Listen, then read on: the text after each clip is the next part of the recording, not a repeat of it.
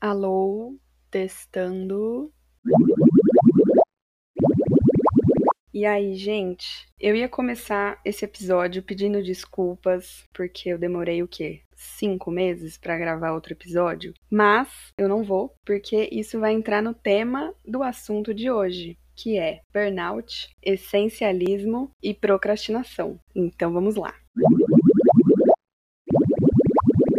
Acho que essa mania da gente cobrar o outro por alguma coisa, seja compartilhar nossa vida nas redes sociais, seja entregar um projeto, seja gravar episódio, como no meu caso, surgiu quando as blogueiras começaram a ficar mais famosas e compartilhar mais a vida delas na, nas redes sociais. E aí, quando elas desapareciam da internet por qualquer motivo, as pessoas iam, ficavam cobrando, querendo saber onde, as, onde elas estavam, enfim, essa curiosidade ao limite. Com tudo que aconteceu, né, com a pandemia e tal, eu acho que todo mundo começou a refletir sobre o que é importante para cada um. E acho que com isso também foi desconstruindo essa necessidade de todo mundo precisar se explicar o tempo inteiro. Então, principalmente com esses dois anos que, que a gente passou isolado, né? Surgiu não só o burnout, mas também essa ideia de. Em contrapartida, na verdade, do burnout, surgiu o essencialismo. Na verdade, não surgiu agora, mas vai fazer sentido a minha análise. Basicamente, para quem não sabe, o burnout ele é uma síndrome de esgotamento profissional. É, os sintomas são exaustão extrema, estresse, esgotamento físico. A, a principal causa disso é o excesso de trabalho. É uma síndrome comum em profissionais que atuam diariamente sob pressão, com responsabilidades constantes. Pegando isso, esse gancho né, do, da, do esgotamento profissional por excesso de trabalho, eu quis trazer outro livro, que é o livro Essencialismo, do Greg Mac McCown, McKeown, não sei falar o nome dele, mas enfim. Esse livro diz basicamente que é, ele é um método para a gente identificar o que é vital na nossa vida e aí elimina todo o resto. Então, vai além de uma estratégia de gestão de tempo. É preciso eliminar o que não é essencial e se livrar dos desperdícios do nosso tempo. E aí eu achei muito legal trazer essa comparação, porque esse episódio aqui já era para falar sobre burnout, sobre um livro que chama Não Aguento Mais, Não Aguentar Mais. Achei legal trazer esse outro livro do essencialismo, porque é uma coisa que eu estou tentando aplicar na minha vida. E aí também entra como um outro motivo do porquê eu demorei tanto para fazer esse episódio. Muita coisa para fazer, muitos projetos diferentes. Comecei a produzir e foi muito bom, porque eu falei que eu queria fazer isso. Acho que no meu primeiro episódio eu falei e o trabalho aumentou bastante. Estou me esforçando para fazer meus exercícios físicos com uma rotina legal. Eu tive que realmente escolher assim o que seria a minha prioridade e infelizmente o podcast acabou não sendo uma prioridade no momento. Mas é, depois de muito tempo me culpando por isso e achando que eu estava sendo uma pessoa que não estava me comprometendo comigo mesma, não estava entregando as coisas que eu queria, eu é, parei, na verdade, de me cobrar tanto e parei para entender o que era importante para mim naquele momento.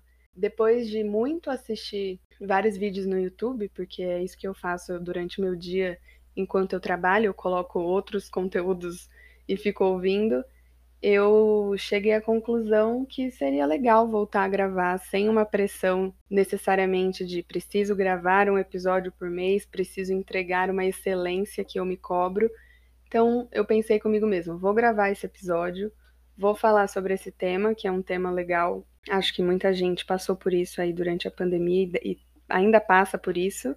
E no meio disso tudo, eu conversei bastante com um amigo meu. É muito é engraçado porque quando a gente fala sobre a vida do outro, é muito mais fácil de dar conselhos. Então ele estava focar na, nos projetos dele, não conseguia se organizar para de fato produzir o que ele queria produzir, talvez por uma insegurança ou talvez por vários motivos, né, que a gente passa no nosso dia a dia, a gente e passa batido, a gente talvez não não vai tão fundo na raiz do problema. E eu fui lá linda, maravilhosa, dando milhões de conselhos quando depois que eu falei tudo, eu parei e pensei, nossa, isso serve para mim também. Então aqui estou eu gravando o episódio que disse que gravaria muito tempo atrás e eu já estou muito orgulhosa de mim mesma. Então espero que você goste das minhas análises e vamos começar falando sobre o livro Não Aguento Mais, Não Aguentar Mais. Bom, basicamente o livro chama Não Aguento Mais, Não Aguentar Mais. Ele é da Anne Helen Patterson ela é escritora do BuzzFeed e acadêmica e mostra como o burnout se tornou a condição que define a geração nascida entre 81 e 96. É, como os millennials se tornaram a geração do burnout, né?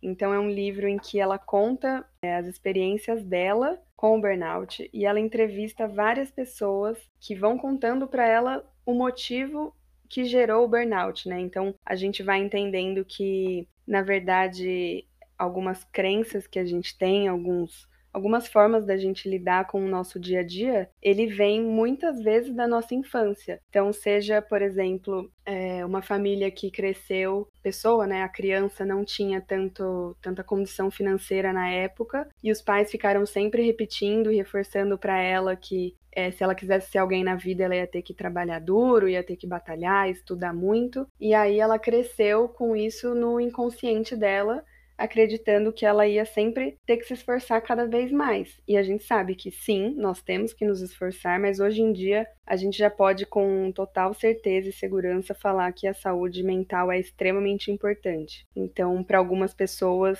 não é só de fato trabalhar mais e passar mais tempo é, trabalhando, mais tempo se esforçando. É, às vezes a pessoa, o máximo dela é, sei lá, quatro, cinco horas por dia é o que ela consegue fazer para que ela entregue tudo que ela tem que entregar com excelência, porque o resto do tempo ela precisa focar na, na saúde mental dela. Então, cada um tem de fato o jeito que funciona me melhor. E eu vou ler aqui para vocês um pedacinho que eu grifei que eu achei super legal. É, todos os dias temos coisas que precisamos fazer, lugares em que nossa energia mental precisa ser utilizada primeiro. Mas essa energia é finita, e quando você fica tentando fingir que não é, é aí que o burnout aparece. Exaustão significa ir até um ponto em que não é possível ir além. Burnout significa chegar a esse ponto e se forçar a continuar, por dias, semanas ou anos. A exaustão sentida no burnout combina um desejo intenso por um estado de completude com a sensação torturante de que essa completude nunca será alcançada, que sempre há alguma demanda, ansiedade ou distração que não pode ser silenciada é a redução da vida a uma eterna lista de tarefas e a sensação de que você otimizou sua existência de modo a não passar de um robô que trabalha e por acaso tem necessidades físicas as quais você se esforça ao máximo para ignorar. Tudo isso que eu estou falando do, do burnout entra muito num assunto que eu já falei em outro episódio, que foi como eu trabalho com social media, eu fiquei prestando bastante atenção nisso nas, é, durante a pandemia, né?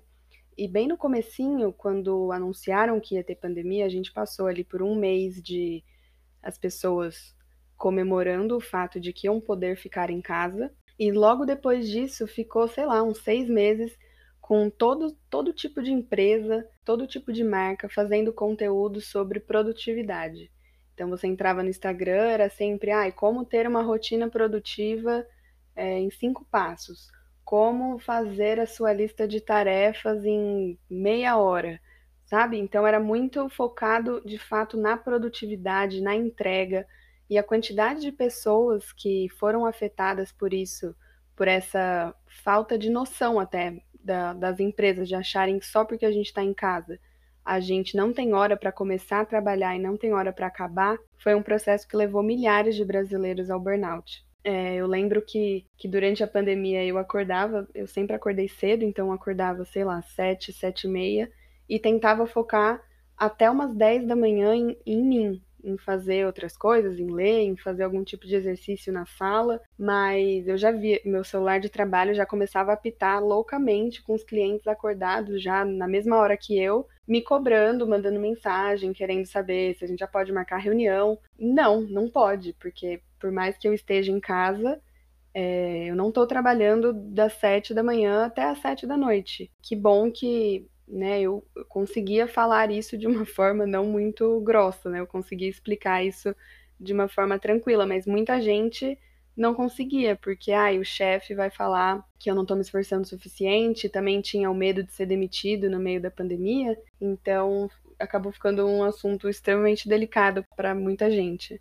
E aí, depois, acho que foi em julho de 2020 que eu comecei a perceber que a comunicação das marcas já tinha sido alterada. Então, é, antes, quando falava sobre produtividade e, enfim, como realizar a maior lista de tarefas possíveis, já virou como cuidar do seu bem-estar, como cuidar da sua saúde mental.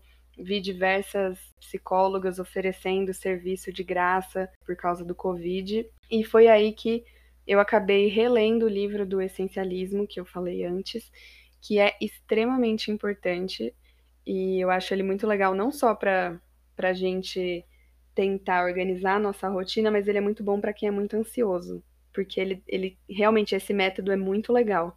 Eu vou tentar resumir bem sobre o que ele é, porque afinal é um livro gigantesco e eu não lembro muito dele, mas eu vou resumir. Basicamente, o livro diz que o caminho do essencialista é a perseguição incansável de menos e melhor. Não é você ocasionalmente abrir mão de algumas coisas, mas é você fazer isso de uma forma sistemática, sempre se perguntando: é, será que eu estou investindo nas atividades certas? O essencialismo não é sobre fazer mais coisas, obviamente, é sobre como garantir que as coisas certas sejam feitas. Ele basicamente fala o seguinte: que todos nós temos a capacidade de escolher o que é o mais importante para aquele dia ou para aquele período, mas a gente acaba se esquecendo disso e deixa as circunstâncias nos levarem, ou a gente acha que consegue fazer tudo e isso pode acabar tendo o mesmo efeito na gente, que é o da não escolha. Ou seja, a gente acaba é, optando por falar, não, vou conseguir fazer tudo, fala que vai fazer tudo, e muitas vezes a gente acaba não fazendo nada, mas fazendo muito menos. Então, assim, ele é muito bom. Eu não vou falar mais sobre ele, quem quiser depois dar uma procurada, mas isso acaba puxando o nosso próximo tópico, que é a procrastinação. Bom, a procrastinação acho que todo mundo sabe o que quer dizer, mas eu vou ler aqui porque tá bem bonitinho explicado. É o adiamento de uma ação, basicamente. Para a pessoa que está a procrastinar, isso resulta em estresse, sensação de culpa, perda de produtividade e vergonha em relação aos outros por não cumprir com as suas responsabilidades e compromissos. Embora a procrastinação pareça preguiça, ela é bem diferente, porque o preguiçoso normalmente ele não tem o desejo de realizar a tarefa já o procrastinador, ele tem intenção de fazê-la, mas algo o impede de concluir. E aí existem duas causas para procrastinação. Eu tô lendo tudo isso, tá? Eu não tô falando isso da minha mente. A primeira causa é a psicológica. O procrastinador, cuja causa é psicológica, costuma adiar tarefas por questões mentais, como transtornos de ansiedade. A falta de autoestima e segurança também é um problema que afeta a realização das atividades uma vez que o indivíduo evita concluir algo para não ser avaliado pela entrega. Outra causa é fisiológica. Já quem sofre com o problema de causas fisiológicas apresenta uma alteração no cérebro, a formação incomum do córtex pré-frontal ou lesões que possam ocorrer tendem a prejudicar o controle dos impulsos e o foco do indivíduo. Vou falar da minha parte aqui. Eu comecei a perceber que eu estava de fato procrastinando muito no começo desse ano eu falei, ai, ah, deve ser porque o carnaval tá chegando, né? O ano só começa depois do carnaval. Mas eu vi que não, que eu realmente tava procrastinando e eu geralmente não sou uma pessoa que procrastina muito, assim. Eu, por eu ter muitos projetos paralelos, por eu é, gostar de fazer muita coisa, geralmente eu quero finalizar minhas obrigações o mais rápido possível para eu conseguir jogar meu The Sims, ler meu livro, pesquisar música. Mas estava virando um negócio assim que eu não, não sabia nem explicar o porquê que eu estava procrastinando. Eu sabia que eu tinha que fazer, sabia que não ia ser demorado, é, aquela tarefa em específico, né? Mas eu acabava deixando para depois. E aí eu ficava estressadíssima comigo, ficava tipo, nossa, como assim? Eu não tenho controle da minha vida, o que que tá acontecendo comigo? O que eu fiz foi eu parei, parei de me cobrar tanto, dei um passo para trás e falei, bom, vou aplicar o essencialismo na minha vida. Então, eu separei ali uma lista das coisas que eram realmente prioridade no meu dia e foquei em fazer a primeira, porque eu sabia que assim que eu terminasse a primeira, as outras iam vir naturalmente. E também tem aquilo de, de você dar check na sua lista de tarefas, né? Que para mim é uma coisa extremamente gratificante. Então, basicamente foi isso que eu fiz, mas óbvio que não foi tipo, ai que simples, vou fazer isso. Não, demorou bastante para eu conseguir chegar a essa conclusão. Mas enfim, depois que eu fiz, as coisas voltaram ao normal e hoje eu já voltei a produzir as coisas no ritmo que eu gosto. Mas eu acho que é extremamente importante a gente é, não se cobrar tanto ainda mais porque as coisas estão voltando ao normal, mas parece que ainda não, sabe? É, a gente ainda tá tendo que acostumar com esses dois anos de, de gap que teve na nossa vida, então não tá tão fácil assim voltar a sair, ainda não parece uma coisa tão natural. É isso, gente. Foi um episódio bem rapidinho, é, com bastante conteúdo que eu tentei resumir ao máximo para não ficar só eu literalmente lendo o livro. Espero que eu consiga gravar o próximo episódio rápido. Espero que vocês tenham gostado. Tchau!